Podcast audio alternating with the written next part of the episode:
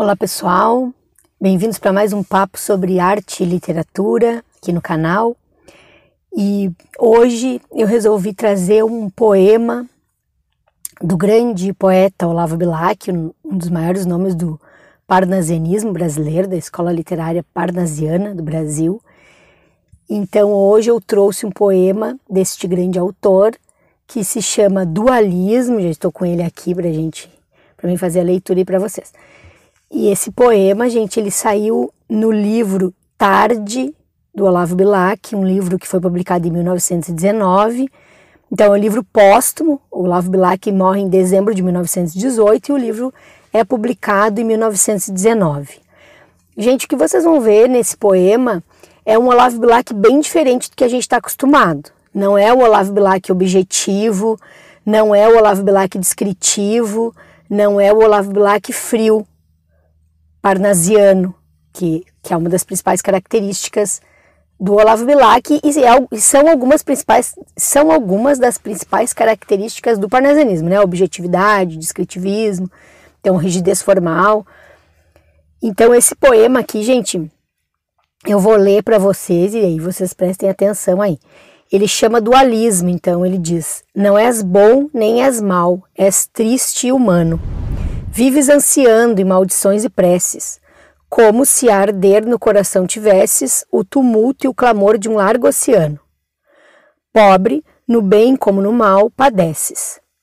E rolando num vórtice vezano, oscilas entre a crença e o desengano, entre esperanças e desinteresses, capaz de horrores e de ações sublimes. Não ficas das virtudes satisfeito, não te arrependes, infeliz dos crimes, e no perpétuo ideal que te devora, residem juntamente no teu peito um demônio que ruge e um Deus que chora. Então, como eu falei, gente bem diferente do que a gente está acostumado dos poemas, né, com os poemas ali do Olavo Bilac, é bem, bem, é bem afastado, assim, da, até da temática que ele costumava trazer. Só um detalhe, esse, esse livro todo, esse livro Tarde, que é da onde eu tirei esse poema Dualismo, ele é, ele é só de sonetos. Então são 98 sonetos que o Olavo Bilac escreveu durante um período e depois publicaram em 1919.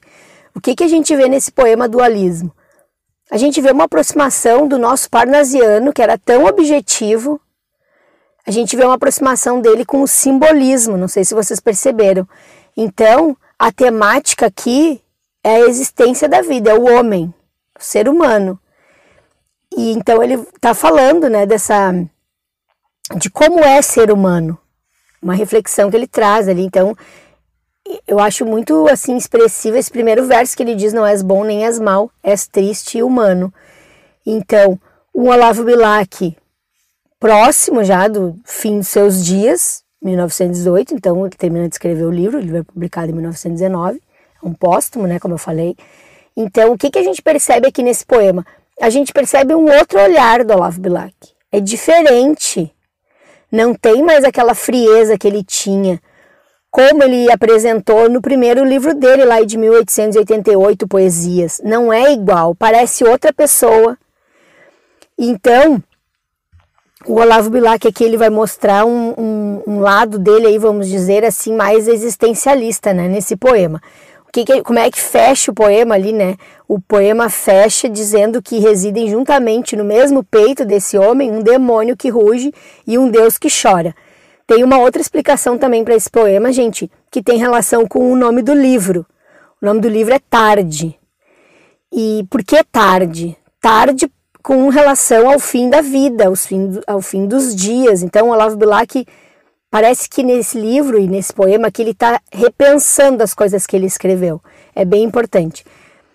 E dito isso, então, gente, a ideia aqui era falar um pouco sobre esse poema. Eu só antes de fechar aqui, só fazer uma pequena observação, né? Como ele é um soneto ali, a gente tem a questão dos versos fixos e também das rimas, né? Então a gente vê aquela, essa questão da estrutura ali. Os versos fixos e as rimas ali também aparecendo com muita com muita exatidão aí nesse poema, né? Porque afinal de contas ele é um soneto, então ele tem toda essa questão de uma rigidez métrica aí. Então, fazendo esse pequeno apontamento aí que eu já estava esquecendo de dizer, eu vou finalizando então essa nossa conversa. Agradecer a quem ficou aí até o final desse assunto e pedir se vocês gostaram aí da, da, da nossa conversa, do nosso assunto, para vocês curtirem aí esse vídeo. Se gostaram aqui do conteúdo do canal, para vocês se inscreverem aí no canal, ativarem o sininho, então, e para receber as notificações. Se quiser apoiar o canal, vocês podem tornar-se membros aí do canal. É só clicar nesse botãozinho aí, seja membro, que vocês já vão, vão ver todas as explicações como é que funciona para ser membro aqui do canal. Quiser apoiar o canal. Antes de finalizar, meus pedidos. Não esqueçam de curtir o, a página do, do, do Boteco lá no Facebook e não esqueçam de seguir o Boteco lá no Instagram. E por último, o recado sobre as minhas aulas para a FUVEST e para a Unicamp, para os alunos que estão se preparando então para a FUVEST e para a Unicamp para os vestibulares. Eu montei grupos de estudos onde nós vamos estudar as leituras obrigatórias. Então, quem quiser estudar as leituras obrigatórias do vestibular da FUVEST, do vestibular da Unicamp, comigo, é só mandar uma mensagem nessas formas de contato que vocês estão vendo aí no vídeo, o meu e-mail particular, ou pode mandar uma mensagem lá pelo Instagram do Boteco que eu respondo e explico tudo direitinho como funcionam esses grupos de estudos. Também vou deixar na descrição para quem quiser para quem quiser me contatar. Dito isso, então, eu vou parando por aqui. Agradeço aí quem ficou até o final do nosso papo e até a próxima. Tchau, tchau.